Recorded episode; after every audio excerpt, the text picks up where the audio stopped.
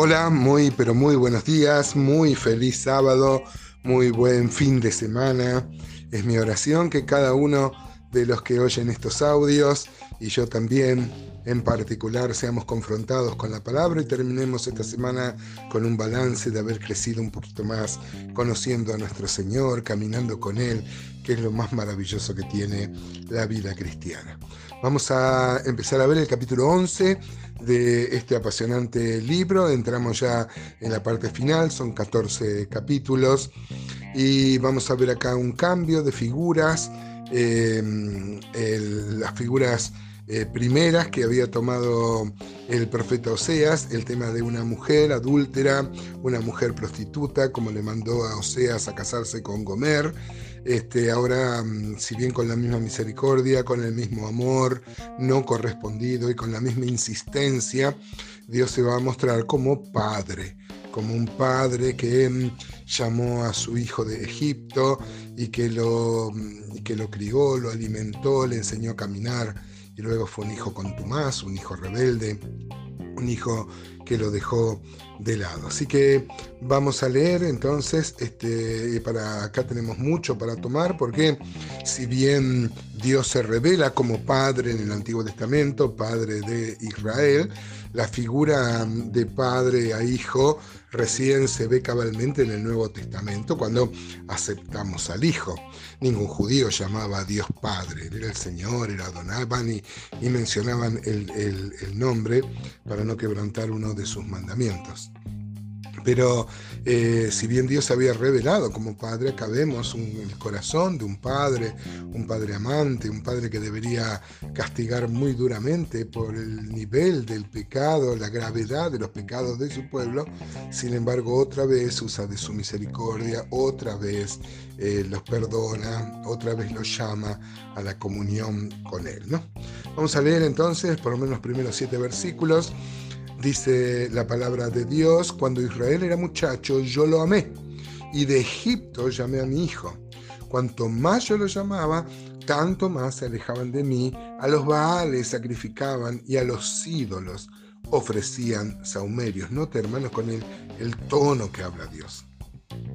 Yo con todo eso enseñaba a andar al mismo Efraín, como un padre a su hijo, ¿no? Tomándole de los brazos y no conoció que yo le cuidaba. Con cuerdas humanas los atraje, con cuerdas de amor, y fui para ellos como los que alzan el yugo de sobre su cerviz, y puse delante de ellos la comida. No volverá a tierra de Egipto, sino que el asirio mismo será su rey, porque no se quisieron convertir. Mire cómo Dios da la verdadera causa, ¿no? Nunca había habido un, un, cambio de actitud en el corazón del pueblo. Versículo 6, caerá espada sobre sus ciudades y consumirá sus aldeas, las consumirá a causa de sus propios consejos. Entre tanto, mi pueblo está adherido a la rebelión contra mí.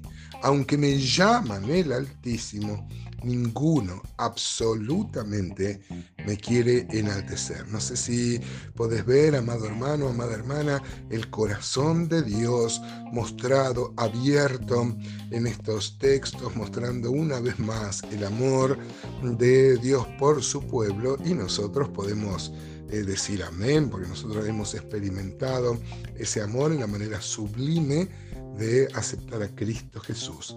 Hay una frase que me gusta repetir a mí, la leí hace mucho tiempo, decía que el Hijo de Dios se hizo hombre para que los hombres se hicieran hijos de Dios, ¿no? Así que acá dice el versículo 1, de Egipto llamé a mi hijo, y es una figura recurrente en el Antiguo Testamento, Dios se muestra como padre, ¿no? Este, por ejemplo, en Éxodo 4:22, este, Dios le habla a Moisés y le dice, este, Jehová ha dicho así, Israel es mi hijo, mi primogénito. Ya te he dicho que dejes ir a mi hijo para que me sirva mas no has querido dejarlo ir, he aquí que yo voy a matar tu hijo, tu primogénito, antes de la décima plaga, esta tan severa de la muerte de los primogénitos. ¿no? Yo quiero enfatizar el tema de que Dios llama a su pueblo mi hijo. ¿no? También Isaías 43, por ejemplo, dice, Ay, qué hermosos pasajes. El corazón de uno se conmueve. Dice ahora así, dice Jehová, creador tuyo, oh Jacob, formador tuyo, oh Israel, no temas porque yo te redimí, te puse nombre mío, eres tú, ¿no? O sea, tu creador, tu formador. Este, cuando pases por las aguas yo estaré contigo y si por los ríos no te anegarán, cuando pases por el fuego no te quemarás ni la llama arderá en ti, porque yo Jehová Dios tuyo, el Santo de Israel, soy tu Salvador, a Egipto he dado por tu rescate. ¿no? Hermosos, hermosos pasajes, pasajes para, para mm, este, regalar, ¿no? Pero donde Dios se revela sobre ese pueblo como, como un padre, ¿no? Y dice que de Egipto llamé a mi hijo, o sea que este, si bien Mateo 2.17 aplica eh, para Mateo es el cumplimiento de una profecía mesiánica, bueno, puede ser, claro, este, también cuando este, Jesús, huyendo de Herodes, eh, se va un tiempo a Egipto con su padre putativo y su madre, este, si bien, claro, esto también tiene una, una confirmación en, Jesús primordialmente se refiere cuando Dios saca de la esclavitud de Egipto a su pueblo Israel. ¿no? Bueno, muchos textos de Ezequiel 16 habla de una figura sublime, de un bebé abandonado, una niña que desecharon, que la tiraron al desierto, que estaba envuelta en sangres, y Dios pasa y la lava y le quita las sangres y la alimenta, y bueno, y al final termina siendo una, una dice que le crecieron los pechos, y bueno, después termina yéndose tras los amantes. ¿no? En el versículo mm, este, 2 dice, cuanto más yo lo llamaba, tanto más se alejaban de mí, a los baales sacrificaban, a los ídolos ofrecían saumerios. El 3 dice, con todo eso le enseñaba a andar al mismo Efraín tomándole de los brazos y no conoció que yo le cuidaba. Y así llega el 4, en el 4, este, diciendo que este, em, eh, le trae, em, dice, con cuerdas humanas los atraje, con cuerdas de amor, y fue para ellos como los que alzan el yugo sobre su cerviz, y puse delante de ellos la comida.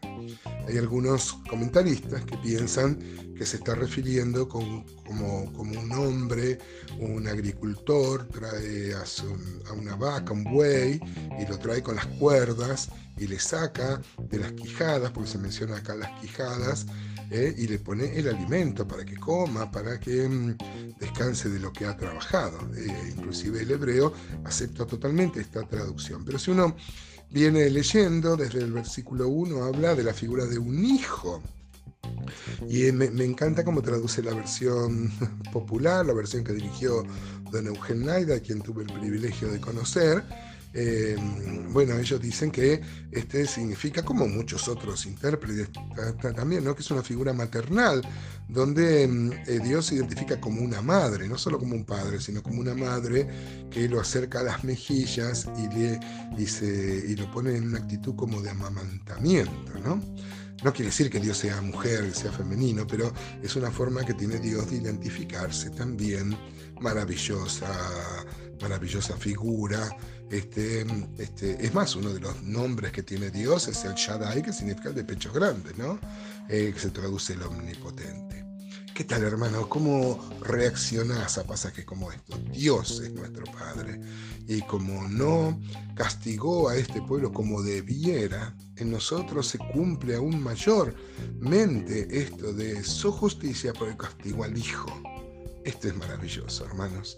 Este, Dios nos bendiga para poder alcanzar plenamente el comprender el amor tan grande